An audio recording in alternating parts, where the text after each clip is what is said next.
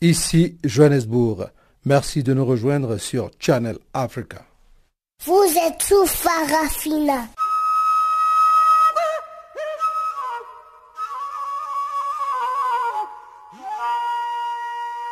Farafina. Farafina. Terre de soleil. Farafina. Farafina. Un magazine d'infos africaine. Présentation Jacques Kouakou.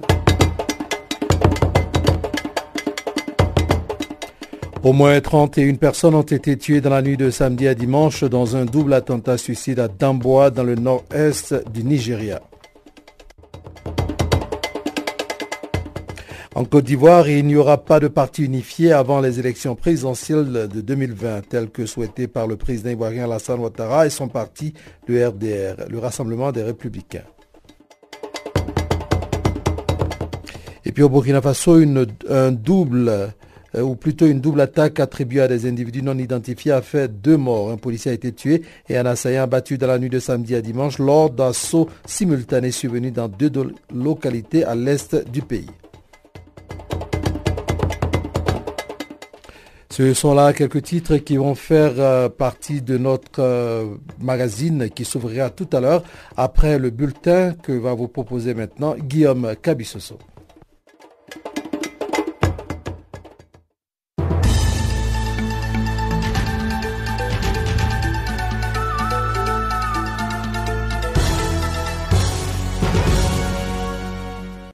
Merci Jacques Wakou, auditeur de Canal Afrique. Bonjour à tous. En Côte d'Ivoire, le PDCI, parti de la coalition au pouvoir dans ces pays, a rejeté dimanche la mise en place d'un parti unifié avant la présidentielle de 2020 un projet pourtant soutenu par son principal allié, le chef de l'État ivoirien Alassane Ouattara. Cependant, pour la plus vieille formation politique ivoirienne, la création d'un grand parti unifié ne sera effective qu'à l'issue d'une période transitoire de 12 à 18 mois au cours d'un congrès. La réunion du PDCI de dimanche en présence de son chef, l'ancien président Henri Conan Bédier, intervient deux semaines après une déclaration du président Alassane Ouattara laissant entrevoir l'idée d'un troisième mandat dont le deuxième s'achève en 2020.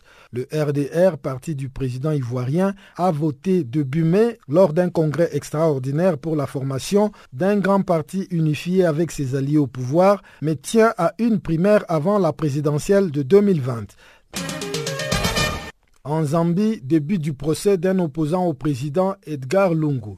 L'ex-ministre zambien Shishimba Kambwili, un des critiques les plus virulents du président zambien, a nié les accusations de fraude qui pèsent sur lui lundi à l'ouverture de son procès devant un tribunal de Lusaka, la capitale. Arrêté en mars dernier à son domicile, Kwambili, élu du parti Front Patriotique au pouvoir, est accusé d'avoir acquis des propriétés avec des fonds d'origine suspecte et obtenu des avantages financiers indus des accusations qu'il a catégoriquement démenties après la lecture des 39 chefs d'accusation retenus contre lui par le juge Mwaka Mikalili. Ex-ministre de la Communication et des Affaires étrangères, Kambouili a été limogé en novembre 2016 par le président Edgar Lungu sur la foi d'accusations de malversation.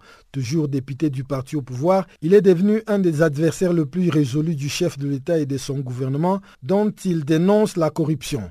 La prochaine audience de son procès a été fixée au 30 septembre prochain. Au Cameroun, un camp d'entraînement des sécessionnistes a été démantelé ce lundi à Massouma, localité située à 6 km de Mayuka, dans le département de Fako, région du sud-ouest. Le camp a été pris d'assaut ce lundi matin par les forces de défense et de sécurité camerounaises à l'issue des affrontements qui ont conduit à la neutralisation d'un leader séparatiste en croire des sources sécuritaires. Quatre otages, dont un commissaire et un inspecteur de police récemment enlevés, ont été libérés de main de ces le bilan fait aussi état de la saisie d'une importante quantité d'armes de chasse ainsi que de 15 grenades fumigènes alors que trois véhicules ont été détruits. Restons toujours au Cameroun où des combats ont par ailleurs éclaté le week-end dernier entre soldats et combattants séparatistes à Ekona dans le sud-ouest, l'autre région anglophone du pays. Aucun bilan de ces affrontements n'était disponible, mais les indépendantistes ont admis via les réseaux sociaux la destruction de leur base de la localité de Kona, proche de Bouéa, chef-lieu de la région du sud-ouest, réputé être l'un des fiefs des séparatistes. L'ancienne présidente du Malawi, Joyce Banda, récemment rentrée au pays après un exil volontaire de 4 ans, a annoncé lundi sa décision de solliciter l'investiture de son parti pour l'élection présidentielle prévue en 2019. La date du congrès du Parti populaire dont Joyce Banda a gardé la présidence n'a pas encore été fixée première femme à la tête du Malawi. Joyce Banda, aujourd'hui âgée de 68 ans, avait quitté son pays en 2014 après sa défaite à l'élection présidentielle et alors qu'elle était mise en cause dans l'affaire dite du Cashgate. Enfin, en Afrique du Sud, les patrons de l'industrie minière dénoncent des dispositions de la nouvelle charte des mines proposée par les gouvernements, estimant qu'elle allait saper les investissements. Les textes, comme le précédent qui avait été fortement critiqué par l'industrie, obligent les entreprises du secteur à réserver une plus grande part à l'actionnariat noir au nom de la transformation radicale de l'économie héritée de l'apartheid.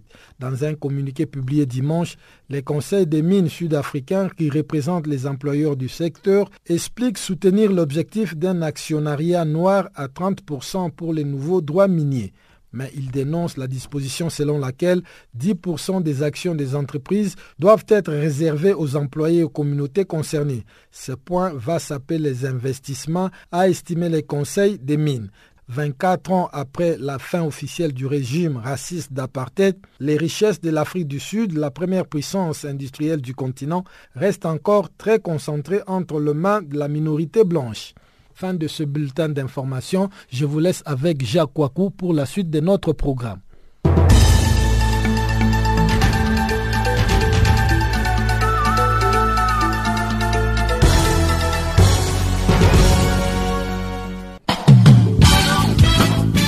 Du nouveau sur Channel Africa. Parafina, votre programme en français change d'horaire sur nos différentes plateformes. À partir du 1er novembre 2017, retrouvez-nous de 16h à 17h en temps universel sur DSTV, canal 802 et sur Internet live streaming à l'adresse channelafrica.co.za. En ondes courtes et sur satellite, retrouvez-nous tous les jours à la même heure de 16h à 17h en temps universel, mais aussi en rediffusion de 23h à minuit. Channel Africa, la perspective africaine.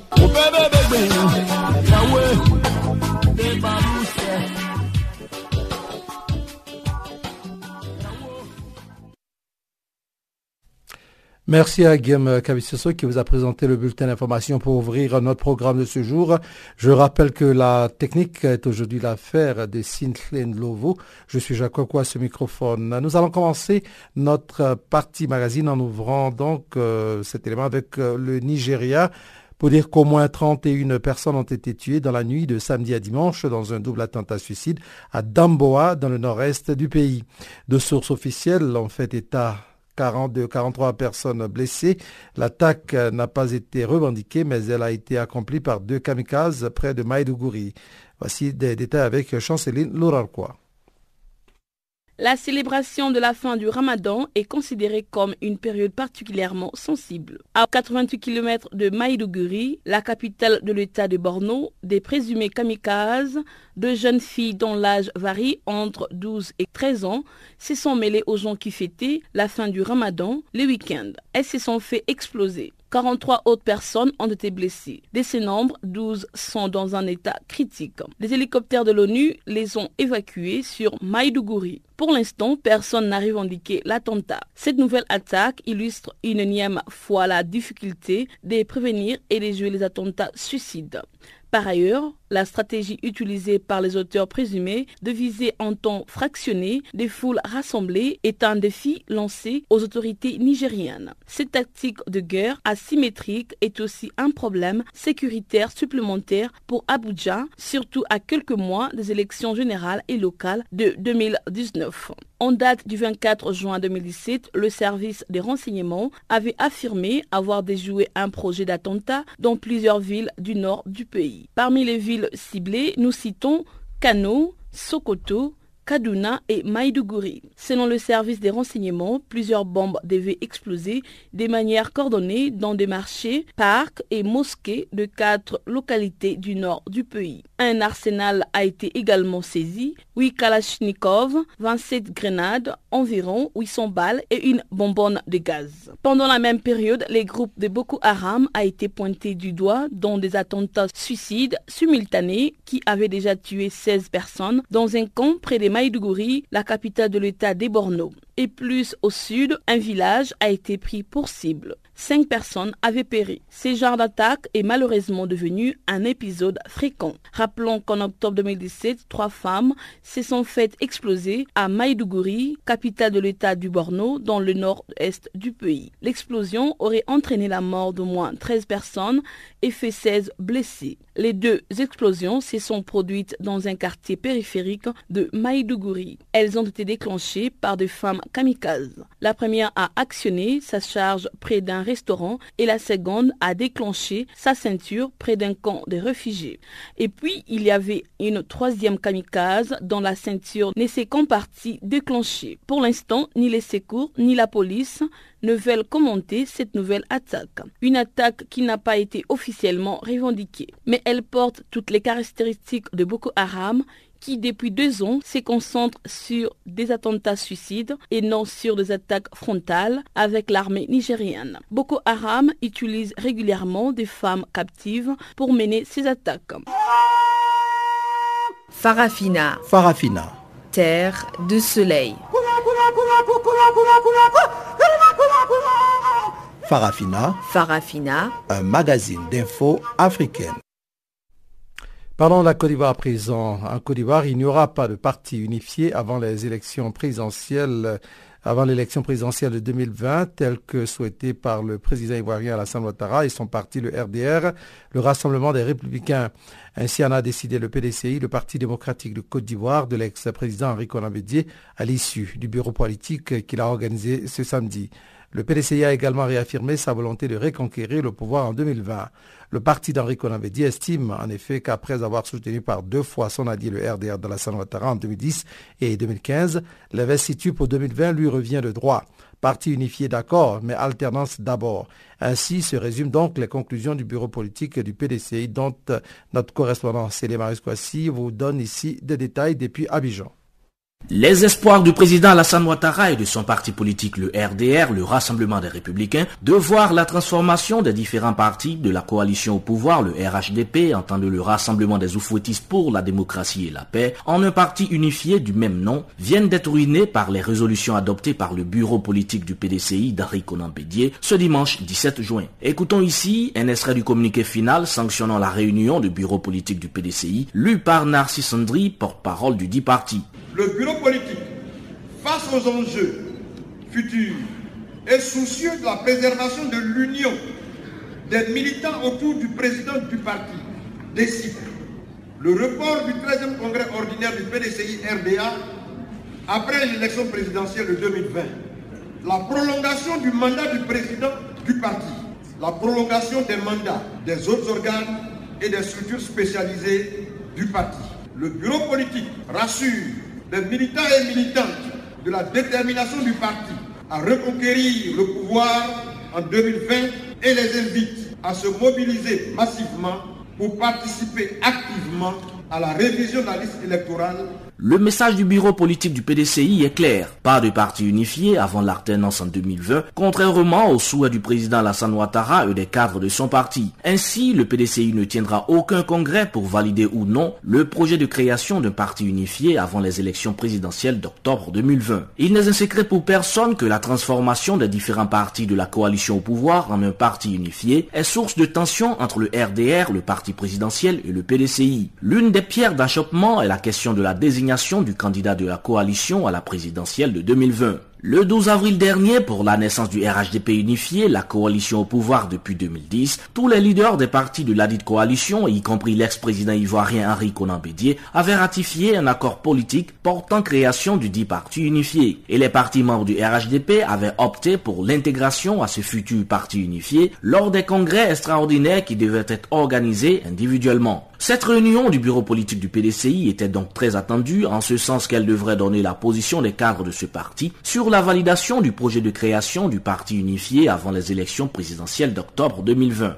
Jusqu'à la date de l'organisation de la réunion du bureau politique, en dehors de l'UPCI, l'Union pour la paix en Côte d'Ivoire, qui a ouvertement rejeté le projet du parti unifié lors d'un congrès extraordinaire, les autres partis politiques membres du RHDP, dont le RDR, l'UDPCI, le MFA et le PIT, ont clairement opté pour le dit projet. Seul le PDCI de Henri Conan Bédier tardait à se prononcer sur le sujet. Ce, jusqu'à hier dimanche 17 juin, date à laquelle le plus vieux parti politique ivoirien a décidé non seulement de ne pas faire du projet d'adoption du parti unifié l'une de ses priorités de l'heure, mais aussi de prolonger le mandat de son leader et de maintenir en exercice tous les organes et structures annexes jusqu'à son prochain congrès ordinaire prévu après les élections de 2020. Et cela contre toutes les espérances de son principal allié politique, le RDR d'Alassane Ouattara. Cette réunion du bureau politique du PDCI intervient seulement deux semaines après la publication d'une interview d'Alassane Ouattara dans laquelle il affirmait ne pas exclure de se présenter en 2020. À ce jour, l'ex-président ivoirien Henri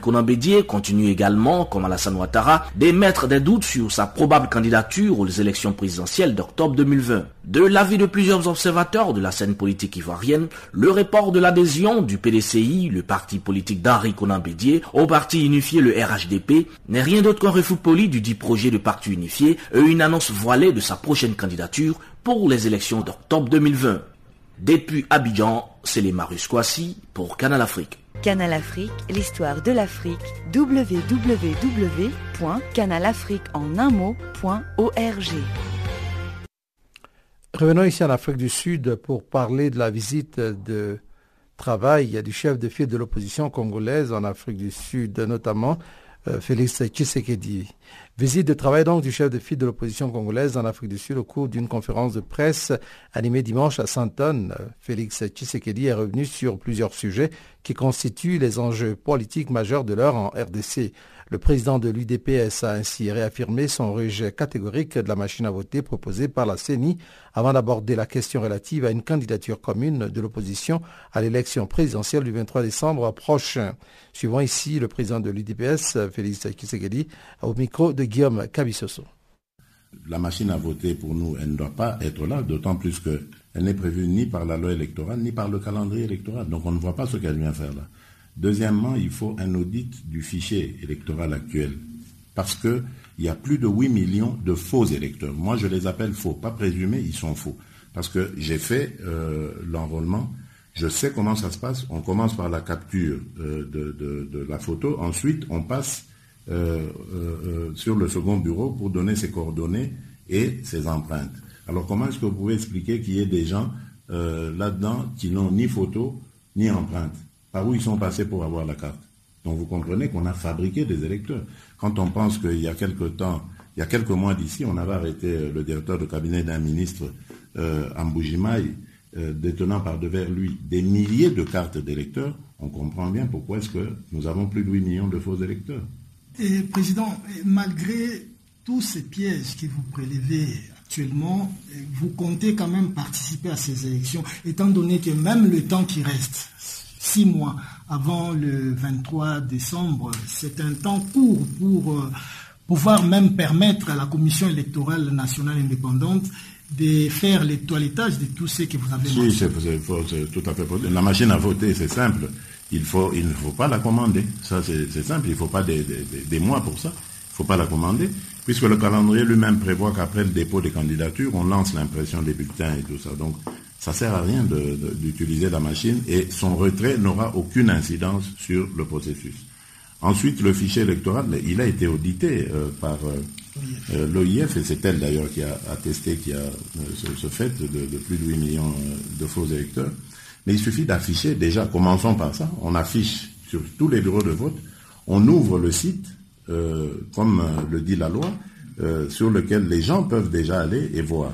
À ce, moment-là, nous, nous pourrons euh, aussi contrôler par la suite pour savoir quels sont ces électeurs qui, sont sur les listes ou qui ne sont pas. Nous demanderons en tout cas à nos membres, à la population, d'aller euh, vers euh, ces, bureaux de vote et voir si leur nom est bel et bien affiché. Et on saura petit à petit.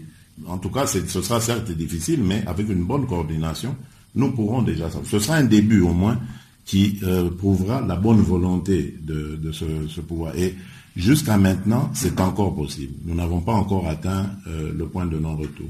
Oui, euh, Président, depuis quelque temps, on voit avec euh, Moïse Katumbi, c'est avec lui du reste que vous avez parlé de cette candidature commune hein, de l'opposition à la présidentielle. Est-ce que vous êtes prêt à lui céder cette place ou le vice-versa est-il possible? Parce que vous ne serez pas en même temps, vous, président Félix Tshisekedi et Katumbi, mmh. candidat à la présidentielle. Oui, mais si nous avons annoncé ça, c'est que c'est possible. C'est que ces scénarios sont possibles. L'un devant, l'autre derrière, ou l'autre devant, euh, l'un derrière. voilà, ah, président, je ne comprends pas. C'est-à-dire Félix Tshisekedi et Moïse Katumbi, candidats à partir du moment, À partir du moment où nous avons parlé de la possibilité, où euh, de, l'idée même d'avoir un candidat euh, commun à l'opposition, ça veut dire que l'un euh, s'effacera forcément devant l'autre. Pas seulement l'un, mais les uns s'effaceront forcément devant celui qu'on aura choisi. Donc c'est fort possible. En tout cas, l'idée est dans l'air, l'idée est acceptée, tout le monde en parle à l'opposition. Maintenant, il faudra attendre le moment venu. Parce que d'abord, il faut savoir ce que le camp Kabila veut réellement euh, faire comme, comme, comme, stratégie. Euh, des fois, on annonce Kabila lui-même comme le, futur candidat, ce qui est totalement contraire à la Constitution. D'autres fois, on parle de, de dauphin, on jette des noms comme ça, on ne sait pas qui c'est. Manifestement, Kabila a très peur de désigner un dauphin parce qu'il sait qu'il sera désacralisé. et ça, c'est clair, et que son camp va aller à volo. Et donc, il faut attendre. Il faut attendre pour voir euh, qu'est-ce qu'il y aura de ce côté-là? Et, même moi je dis, on peut avoir déposé nos candidatures, euh, euh, plusieurs leaders de l'opposition peuvent avoir déposé leur candidature en juillet, mais ce n'est toujours pas trop tard pour qu'après, enfin, la, majorité se désiste pour un seul d'entre eux. Donc c'est clair. Africa, oh, oh oh, Africa. Africa, Africa, Africa. Je m'appelle Salif Keita. Vous écoutez Channel Africa, la voix de la renaissance africaine. Ok, nous allons maintenant partir à Madagascar pour dire que l'ancien président malgache et opposant André Rajolina a appelé dimanche le nouveau gouvernement de coalition a annoncé au plus vite la date de l'élection présidentielle. Si on n'aime pas un président, on le sanctionne à travers une élection, a lancé l'opposant Rajelina. Ce dernier a ajouté que l'élection présidentielle, c'est l'objectif. Détail, Chanceline Laurent Sortez la date de l'élection, a lancé le dimanche l'ancien chef de l'État, André Rajoelina, au gouvernement et à la commission électorale. Fin main, saisie par l'opposition, la Haute Cour constitutionnelle, plus haute instance juridique du pays, avait accéléré le calendrier électoral en exigeant que les élections présidentielles et législatives soient organisées d'ici la fin de la saison sèche, c'est-à-dire d'ici septembre et octobre prochains, et non plus à la fin de l'année en cours. Si la date des élections est conforme à la décision de la Haute Cour constitutionnelle, alors personne ne va plus camper sur sa position, a ajouté l'opposant Andri Rajoelina. Il faisait référence à la mobilisation de partisans de l'opposition qui occupe depuis fin avril dernier la place du 13 mai dans la capitale Antananarivo pour réclamer le départ du président Eri Rajaonarima. En outre, le président de la République, Rajaonarima Pianina, avait annoncé le 4 juin dernier la nomination d'un nouveau Premier ministre des consensus conformément à la décision de la Haute Cour constitutionnelle pour sortir le pays de l'impasse politique. À l'occasion, le chef de l'État avait déclaré que l'année 2018 est celle du renforcement des acquis en termes de démocratie. En vertu de l'alternance démocratique, à travers des élections, le pouvoir sera remis entre les mains du peuple pour qu'il puisse choisir celui qui présidera le pays. Il avait souligné que les élections sont un rendez-vous fixé par la Constitution et tous les textes de loi y affèrent et qu'il est les garants de son application et en avait fait le serment. Le chef de l'État avait ensuite mis en relief les trois conditions requises pour les renforcements de la démocratie, des élections inclusives, transparentes et acceptées par tous. Ces conditions doivent être remplies afin que la stabilité et la paix puissent régner à l'issue des élections et que la personne qui sera élue puisse travailler dans la sérénité et pour les intérêts suprêmes de la nation, avait-il souligné. Par rapport à la situation que traverse le pays, le chef de l'État avait indiqué que ce sont ces mêmes principes et objectifs qui l'ont animé lorsqu'il avait discuté avec toutes les parties prenantes afin d'instaurer l'apaisement et assurer un bon déroulement du processus électoral. Par ailleurs, il avait invité chaque citoyen à se focaliser sur son travail et à contribuer à la préservation de la sécurité et de l'apaisement. Notre objectif est le développement du pays pour une amélioration des conditions de vie de la population ainsi que pour la préservation des acquis au niveau de l'économie et des infrastructures, avait conclu le président Eri Rajao Pianina. L'opposition de son côté a décroché une petite dizaine de ministères dans le nouveau gouvernement. Mais pour les manifestants du 13 mai, les comptes n'y est pas et les rassemblements se poursuivent. Le président Rajao Pianina, élu en 2013, n'a pas encore annoncé s'il briguerait ou non un second mandat cette année. En revanche, l'opposant Rajao Elina, président de 2009 à 2014, et son prédécesseur Marc Ravalomanana ont laissé entendre qu'ils se présenteraient à l'élection.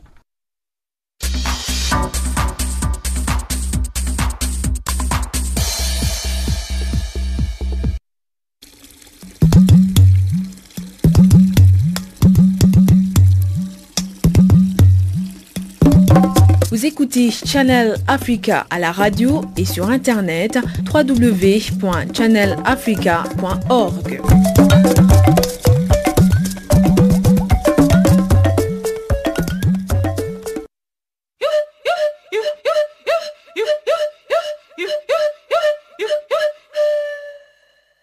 Channel Africa, musique et son de l'Afrique. Et le temps est arrivé maintenant pour nous d'aller faire une pause musicale. Et aujourd'hui, nous allons écouter Kofi Olomide qui nous chante Tiane. Après quoi, vous aurez droit au bulletin économique qui vous sera présenté encore une fois par Chanceline Lourarquois. On se retrouve tout à l'heure.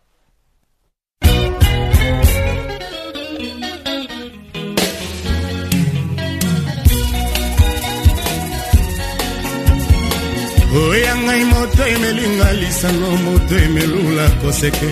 Elo oyo ezoki nkota na bolingo ya mama mokeu na yo tiane tiane motemanga na leli bamama basalaka boye te na bolingo ya bana ye.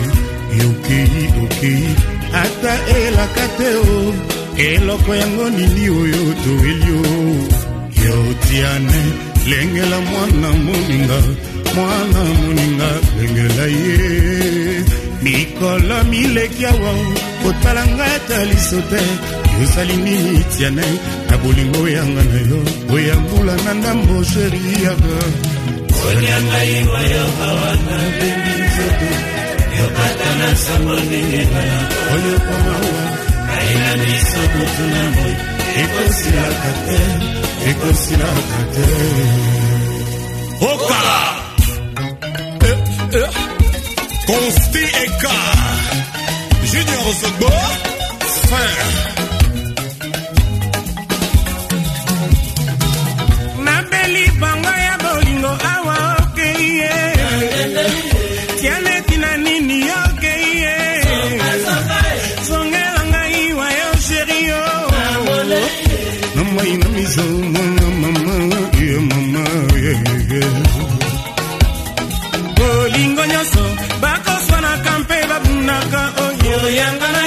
tina nini pardon ezala te zongela ngai waya sheri na mai na mizo wapi mambo leso na ngai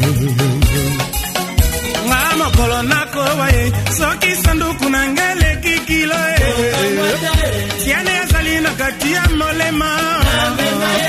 Tina se ya mabele mama wabika monwa ye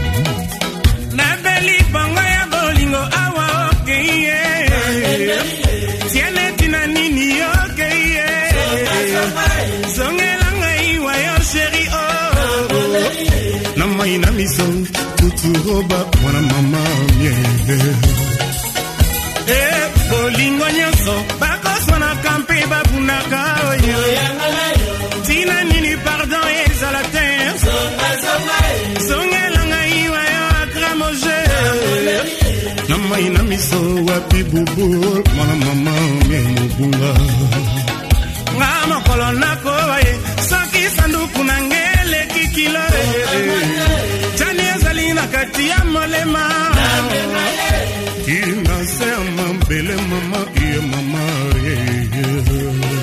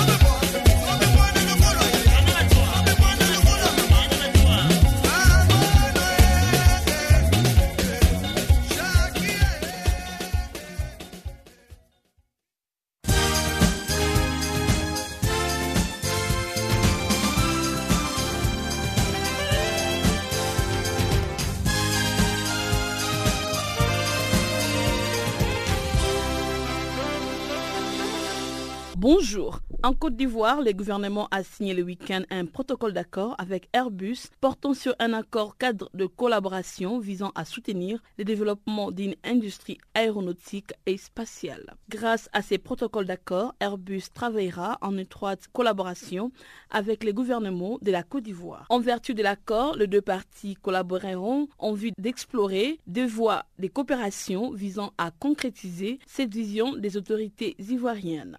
Bref, les transporteurs est aujourd'hui un important du transport aérien subsaharien avec une flotte de 10 appareils et ses 23 destinations en Afrique de l'Ouest et du Centre. En Afrique du Sud, les géants de l'électricité ESCOM est toujours en grève. De nombreux employés de la compagnie nationale sont absents de leur poste et pour réclamer une augmentation de salaire. La conséquence est un délestage généralisé, donc des coupures de l'électricité dans tous les pays, chose qui n'était pas arrivée depuis des années. Les coupures de l'électricité durent 5 à 6 heures. Elles touchent quartier après quartier dans les grandes villes sud-africaines. Le but, selon la compagnie de l'électricité nationale sud-africaine ESCOM, est d'économiser de l'énergie pour ne pas déstabiliser tous les réseaux car pendant l'hiver, la demande est forte et les géants de l'électricité ne peuvent pas y répondre à cause des défections dans ces rangs. Le salarié demande 15% d'augmentation sur leur salaire. Une demande refusée jusqu'à maintenant par ESCOM qui s'est fortement endetté dans les années de l'ancien président Jacob Zuma. Notons que les négociations ont repris ce lundi 18 juin à Johannesburg. Au Burkina Faso, l'État vient de signer un protocole d'accord avec les sociétés Scania et RATP pour le renforcement du réseau des bus de sa capitale à travers la fourniture de 550 véhicules et la création de quatre lignes structurantes pour 200 millions d'euros. Ces projets prévoient sur la période 2018 et 2020 de renforcer les réseaux de transport d'Ouagadougou en déployant 550 véhicules et en développant quatre nouvelles lignes structurantes. L'objectif est de renforcer l'offre du transport en commun pour les 3 millions d'habitants d'Ouagadougou. La RATP accompagnera techniquement la ville d'Ouagadougou pour la conception du réseau des transports urbains. Les groupes fournira et opérera également le système de billetterie digitale pour les réseaux des transports en commun. Signalant que la commune d'Ouagadougou qui a sélectionné les deux entreprises reste en charge de la maîtrise d'ouvrage, de la conception au développement et à la mise en œuvre du projet. Au Mali, Orange casse de 64% le prix de ses forfaits Internet. Avec cette innovation, trois types de passes sont offerts aux consommateurs. Il s'agit de passes jour, semaine et mois. Ainsi, le passe-jour d'une durée de validité de 4 jours donne accès à 10 MW à 100 francs CFA et 50 MW à 250 francs CFA, respectivement vendus auparavant à 200 et 1000 francs CFA. Au passe semaine, l'opérateur offre trois gammes pour une durée de 7 jours chacune. 100 MW à 500 francs CFA, 500 MW à 1500 francs CFA et 1 GW à 3000 francs CFA. Enfin, le pass moins est vendu comme suit 500 MW à 2000 francs CFA, 2 GW à 5000 francs CFA et 5 GW à 10 000 francs CFA. Rappelons qu'Orange Mali avait procédé le 11 janvier dernier au lancement officiel de sa gamme Internet fibre 100%. Au Niger, le Premier ministre chef du gouvernement, Brigui Rafini, a effectué le week-end à Niamey une visite de terrain au niveau du chantier des constructions du nouveau siège de la Cour des comptes et du Conseil d'État. La visite du chantier du nouvel immeuble devant abriter les deux autres juridictions nigériennes situées dans les quartiers Lazareth de Niamey. Cette visite vise à apprécier les niveaux d'exécution de l'ouvrage entièrement financé par l'Union européenne pour un coût global d'un milliard 250 000 francs CFA. Les travaux de construction de deux bâtiments adjacents comprenant chacun une salle d'audience, une cinquantaine de bureaux et un restaurant commun sont complètement achevés mais manquent le mur de clôture. Pour conclure, le Premier ministre a donné des instructions pour remédier à cette insuffisance mais aussi pour équiper les deux bâtiments afin d'être occupés dans les meilleurs délais. Ainsi s'achève notre bulletin économique.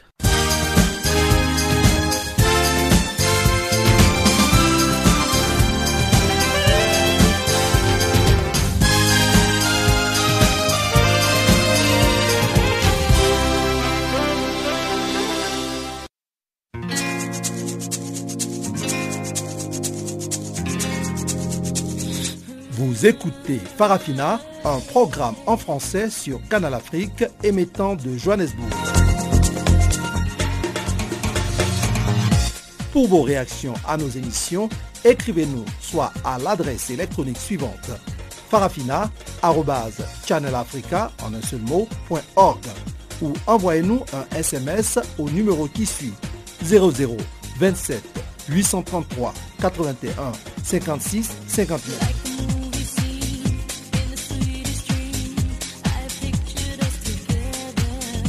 Notre adresse électronique farafina.channelafrica en un seul mot, ou par SMS 0027 833 81 56 59.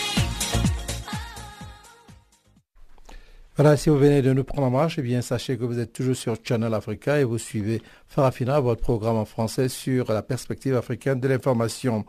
Rendons-nous maintenant au Congo pour dire que les élèves finalistes des examens d'État vont affronter ce mardi les cours d'option après la culture générale entamée le lundi. Selon les lauréats, les épreuves pour cette première journée se sont bien passées. Pour le Nord Kivu, les mesures de sécurité ont été renforcées pour permettre la bonne passation de ces épreuves, a rassuré le gouverneur de cette province, l'une des provinces qui connaissent les attaques régulières des groupes armés. Voici la correspondance de Gisèle Kaïmbani depuis Goma. Les épreuves des examens d'État pour cette première journée ont été passables et nous avons l'espoir que tout ira bien au cours de ces quatre jours des examens d'État 2018. C'est le gros message des candidats à ces épreuves au Nord qui vont laisser de la RDC. Pour eux, certes, il y avait des questions difficiles. C'était super bien, vraiment, on a été satisfait. Ma première question était, la première institution de la République selon la Constitution. Et je dis que c'est le président. Ma question la plus difficile était intitulée comme suit. L'auteur qui avait dit qu'en Afrique, il y a l'unité de classe. Bon, j'ai répondu, je t'attendais, mais je ne suis pas très sûre de ça. La question la plus facile pour moi, c'était la question de savoir euh, l'origine des esclaves. Mhm. J'ai répondu que c'est les Romains. C'était vraiment pas mal. La question la plus difficile était, était la deuxième question qui parlait en Afrique, celui qui avait divisé. La classe. La plus facile était la première institution de la RDC qui est les présidents de la République. Vraiment, les examens sont plus faciles par rapport aux interros, mais même aux examens qu'on passe dans, nos écoles. Vraiment, cette première journée a été la plus facile. Et vraiment, si les autres journées sont comme si vraiment les résultats de la République de, de notre province sera la meilleure, je pense. J'ai eu huit questions et j'ai valu au moins six questions. Le gouverneur de la province du Nord Kivu qui a lancé ses épreuves dans la province promet de bourse d'études pour la fille qui obtiendra les meilleurs points et pour le garçon qui obtiendra le meilleur point pour cette édition 2017-2018. Nous sommes venus nous rassurer que les examens d'État se passent très bien. On est venu lancer ces examens d'État sur l'ensemble de la province Nord Kivu. Nous nous réjouissons qu'il y a un taux de progression quand même au niveau secondaire parce que l'année passée nous étions à 50 000. Aujourd'hui nous sommes à 52 830 euh, pour l'année 2017-2018. Et donc, euh, contrairement au TENAFEC de l'école primaire où nous avons connu une régression de 4000 élèves, au moins pour l'école secondaire, nous avons une progression de plus ou moins 800 euh, quelques élèves. Nous avons aussi promis qu'à cette occasion, dans le centre où nous avons été, parce que ça regroupe tous les élèves qui sont venus de partout, que celle ou celui qui va obtenir les points les meilleurs aux examens d'État puisse bénéficier de la bourse de la province. Parce que la province a dans son budget une ligne budgétaire qui lui a été accordée par l'Assemblée provinciale et donc c'est de façon impersonnelle. La première fille de ce centre qui aura le plus de points va avoir la bourse pour 5 ans, c'est-à-dire de la première année jusqu'à la deuxième licence. le premier garçon qui aura le pourcentage le plus élevé ici aura sa bourse de la première année jusqu'à deuxième licence. Donc c'est la bourse de la province, c'est une émulation pour permettre effectivement que les, jeunes gens puissent travailler et que chacun puisse euh, concourir à l'obtention de cette bourse. Julien Paloukou Kaungia rassure que le dernier mal de ces épreuves sont arrivés hier dans un territoire du Nord Kivu à cause des conditions sécuritaires entre autres.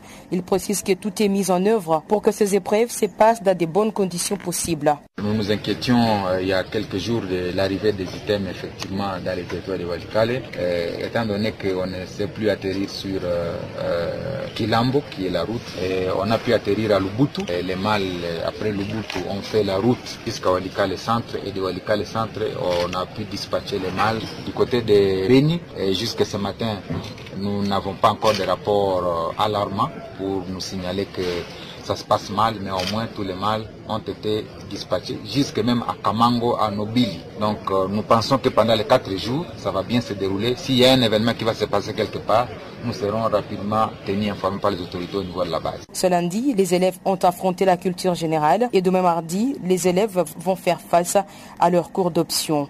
Depuis Goma, Gisèle Kaimbani, pour Canal Afrique. Canal Afrique, l'histoire de l'Afrique, www.canalafriqueenunmot.org. Au Burkina Faso, une double attaque attribuée à des individus non identifiés a fait deux morts. Un policier a été tué et un assaillant abattu dans la nuit de samedi à dimanche lors d'assauts simultanés survenus dans deux localités à l'est du pays. La direction générale de la police a rapporté l'information dans un communiqué indiquant que cette double attaque a été perpétrée par une dizaine d'assaillants qui s'est revenus à pied en provenance de la forêt. Les forces de sécurité ont entrepris de ratisser la zone. Détail, Barthélémy la poste de police et de gendarmerie de Komeng-Yanga dans la province de Koulpe-Logo, située au centre du Burkina Faso, ont été attaquées de façon simultanée par des individus armés non identifiés dans la nuit du samedi à dimanche. Antoine Ouedraogo, le gouverneur de la région, a annoncé qu'au cours de cette double attaque, un assaillant a été abattu dans la cour du commissariat et un policier blessé légèrement au pied. M. Ouedraogo a profité pour saluer la vaillance avec laquelle les forces de sécurité se sont défendues. La direction générale de la police a indiqué dans un communiqué qu'un policier a perdu la vie cette même nuit suite à une attaque armée perpétrée contre le poste de contrôle de l'Office national de la sécurité routière de Tindangu dans la province de la Kompianga à l'est du pays. Le gouverneur Antoine Ouedraogo a précisé que cette double attaque a été perpétrée par une dizaine d'assaillants qui seraient venus à pied en provenance d'une forêt séparant les régions du centre-est et de l'est. La force de sécurité ont alors entrepris de ratisser la zone. Le Burkina Faso est confronté depuis trois ans à des attaques de plus en plus fréquentes et meurtrières dans le nord du pays. Ces attaques se sont étendues à d'autres régions comme l'Est, frontalière du Togo et du Bénin, où sévissent également des bandits armés et des contrebandiers. À la mi-mars cette année, garde forestier a été tué dans l'attaque d'un poste dans cette zone par des hommes armés soupçonnés d'appartenir à la mouvance djihadiste. Un mois plus tôt, un policier avait été également tué et deux autres blessés dans une attaque à Natia-Mbouani, toujours dans l'est du pays. Plus récemment, en mai, le préfet de Oursi, une localité du Burkina Faso frontalière du Mali, a été tué par des djihadistes présumés. M. Patrick Caboret a été abattu à son domicile. Sa maison a également été incendiée. Selon des sources concordantes, la résidence du préfet, en poste depuis juillet 2016, avait déjà été la cible d'une attaque. Ces derniers mois, plusieurs centaines de personnes avaient été interpellées. Des engins explosifs ont également été neutralisés au cours d'opérations de ratissage dans les régions de l'Est et du Nord du Burkina Faso, des zones qui constituent le théâtre de ces attaques djihadistes. Barthélémy Nguessan pour Channel Africa. Farafina. Farafina. Terre de soleil. Farafina. Farafina. Un magazine d'infos africaine. Les 630 migrants africains secourus par l'Aquarius au centre euh, cette semaine de vives tensions sur la politique migratoire de l'Europe sont arrivés dimanche dans le port espagnol de Valence. C'est la fin d'un épilogue d'une semaine d'errance en Méditerranée qui a révélé au grand des divergences, au grand jour des divergences persistantes sur la question de l'immigration. Détail Guillaume Cabissoso.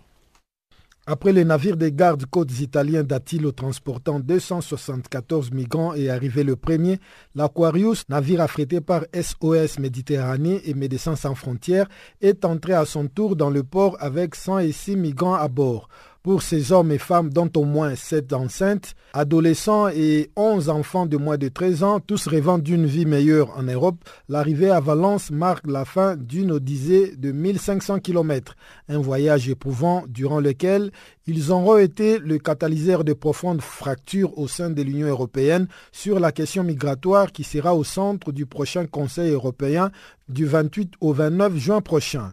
C'est la fin d'un voyage trop long, a déclaré David Nogura, président de Médecins sans frontières Espagne, en se félicitant que les migrants soient enfin en lieu sûr tout en tirant la sonnette d'alarme face aux précédents négatifs représentés par la fermeture des ports italiens aux ONG de secours aux migrants.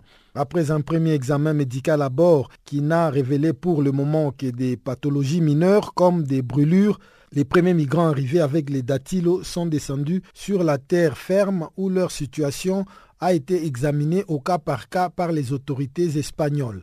La France a proposé d'en accueillir une partie, une offre saluée par le chef du gouvernement espagnol Pedro Sanchez comme un signe de la coopération et de la solidarité européenne nécessaire face à la crise migratoire.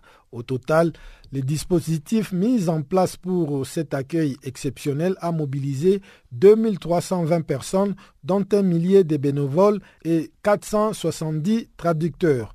Tout juste arrivé au pouvoir, le gouvernement socialiste de Pedro Sanchez avait offert lundi d'accueillir les migrants sauvés par l'Aquarius dans la nuit du 9 au 10 juin au large de la Libye et à qui l'Italie et le Malte refusaient d'ouvrir leurs ports un geste humanitaire mais aussi politique pour Madrid destiné à impulser une réponse européenne commune face à la crise migratoire. Les refus de l'Italie et de son ministre de l'Intérieur d'accueillir l'Aquarius a en effet plongé l'Europe dans une nouvelle crise sur la question migratoire et déclenché une passe d'armes diplomatiques entre la France et l'Italie. Mais alors qu'un déjeuner vendredi entre le président français Emmanuel Macron et les chefs du gouvernement italien Giuseppe Conte a permis d'apaiser les tensions, Matteo Salvini a persisté et signé samedi en réitérant l'interdiction aux ONG d'accéder au port de la péninsule avant que les migrants de l'Aquarius n'arrivent en Espagne, troisième porte d'entrée pour la mer dans l'Union européenne, près d'un millier d'autres migrants sont arrivés dans le sud du pays à bord d'embarcations de fortune vendredi et samedi, dont quatre sont morts. Guillaume Kabissoso pour Canal Afrique. Je m'appelle Papa Wimbale Kuruyaka.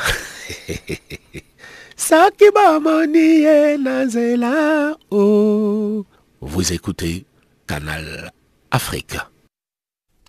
Sans autre forme de transition, voici à présent le bulletin des sports que va vous présenter Guillaume, plutôt Barthélemy Nguessan.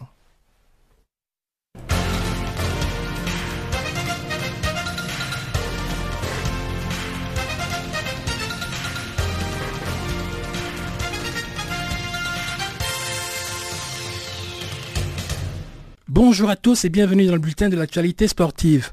Partons tout de suite en Russie pour le mondial 2018. Dans le cadre du deuxième match de la première journée du groupe F, la Suède s'est imposée ce lundi face à la Corée du Sud. Les Suédois ont remporté les trois points dans le stade de Nijni Novgorod grâce à un penalty transformé par Andreas Grandfist. Rappelons que la Belgique joue son premier match du tournoi ce lundi contre le Panama au stade Fitch à. Un peu plus tard, la Tunisie entre en lice face à l'Angleterre à Volgograd Arena.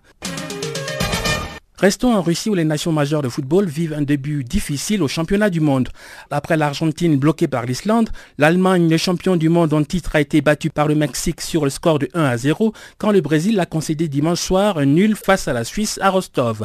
Coutinho a pourtant donné l'avantage à la Seleção sur une belle frappe enroulée du droit à la 20e minute. Neymar et ses partenaires n'ont pas réussi à tuer le match. En seconde période, les Suisses se sont montrés plus déterminés et très accrocheurs, une attitude qui a payé à la 50e minute quand Steven Zuber a égalisé en reprenant de la tête un corner de Shakiri. C'est la première fois en 40 ans que le Brésil ne gagne pas son premier match au mondial.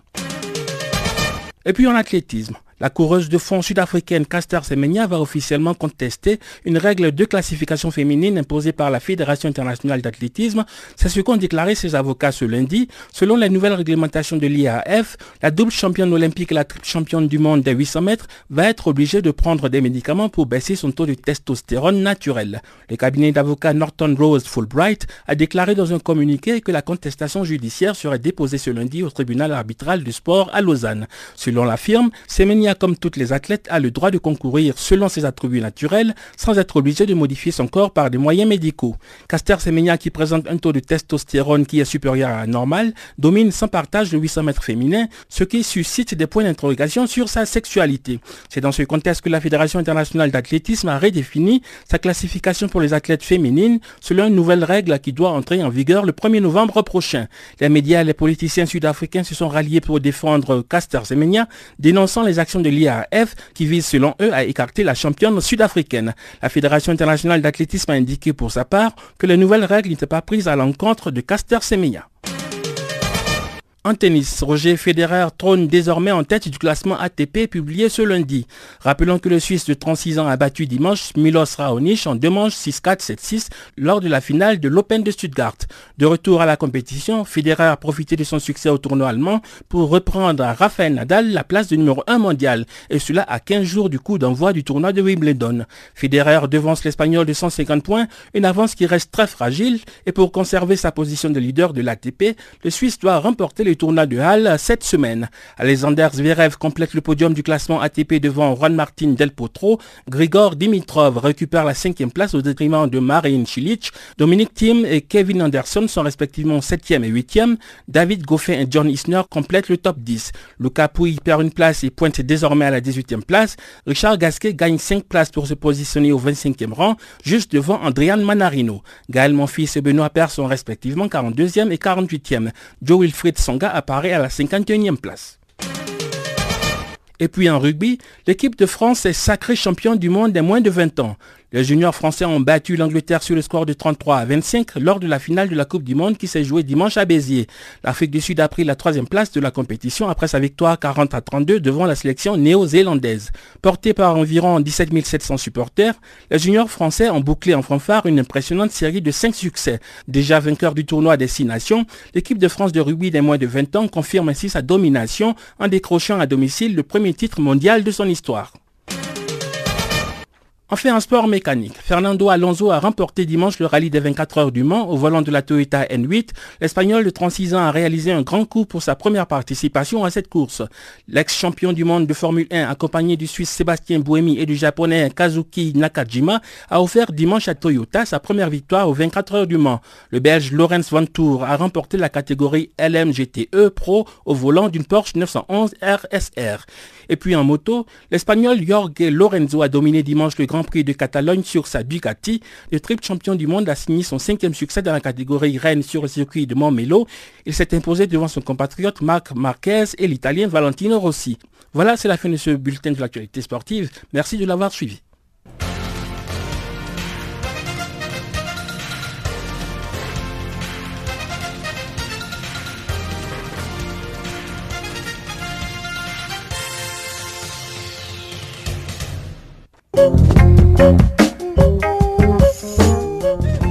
Voilà, Farafina, pour aujourd'hui, c'est fini. Farafina qui a été mise en onde pour vous par Cynthia Lovu, Jacques Kouakou à ce microphone. Avec toute l'équipe, nous disons merci d'être resté en notre compagnie jusqu'à 7 heures. On se retrouve demain à la même heure, sur la même fréquence. D'ici là, portez-vous bien et à très bientôt.